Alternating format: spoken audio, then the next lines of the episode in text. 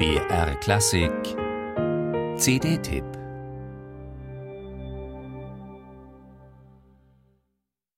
Er klingt so oder so oder so. Und natürlich so.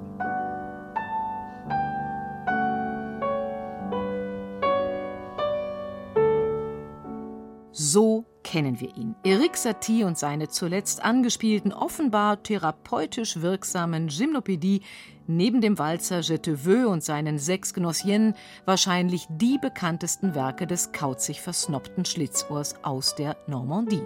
Aber sonst, auf den Bühnen ist er nach wie vor maximal für ein Encore gut. In den Hauptprogrammen ist er nicht oder sehr selten zu finden. Und was ist mit den Pianisten, die doch in einem wahren Meer minimalistischer Miniaturen fingern könnten? Die meisten lassen dieselben von ihm. Warum nur, fragt man sich angesichts eines umfassenden Werkkatalogs, der sich allerdings weit jenseits hehrer Sonatenformen ausbreitet. Bei Satie gilt's der Einfachheit, nicht verhasster, monströser Wagnerscher Ausuferungen. Kurz und knackig muss es bei Satie sein und die Pointe muss sitzen. Die drei CDs umfassende Kompilation von Klavier-, Orchester- und Chorwerken Saties vereint zwischen 1967 und 2015 entstandene Einspielungen, die einen hervorragenden Überblick geben über den Klang des Pariser Bohemien und augenzwinkernden Musikers mit der gehörigen Portion Schalk im Nacken. Da muss er erst 150 Jahre alt werden, dass man nun seine drei großen kompositorischen Schaffensphasen in einem Schuber kompakt nachhören machen kann. Allein dafür gebührt der Neuerscheinung größte Aufmerksamkeit. Die Pianistenriege ist ebenfalls vom Feinsten und beweist, welcher Duft, welche Leichtigkeit, welches diebische Blinzeln unter den zarten Klavierminiaturen verborgen ist. Tarot, Legrand, Ciccolini, Anne Kefelec, ein Gipfeltreffen. Die Werke Erik Saties sind durchdrungen von der kategorischen Ablehnung des akademischen Stils des Konservatoriums.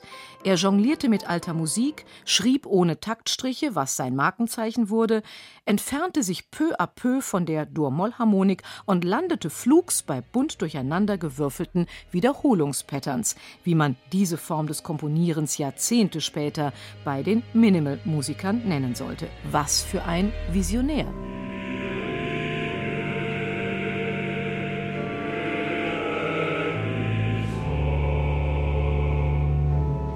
Eric Satie, der seinen Lebensunterhalt in den Pariser Kabarets und Kaffeehäusern sicherte, wollte Musik wie Möbelstücke schreiben. Musik d'ameublement. Musik, die da ist, uns umgibt, die wir aber eigentlich gar nicht richtig wahrnehmen.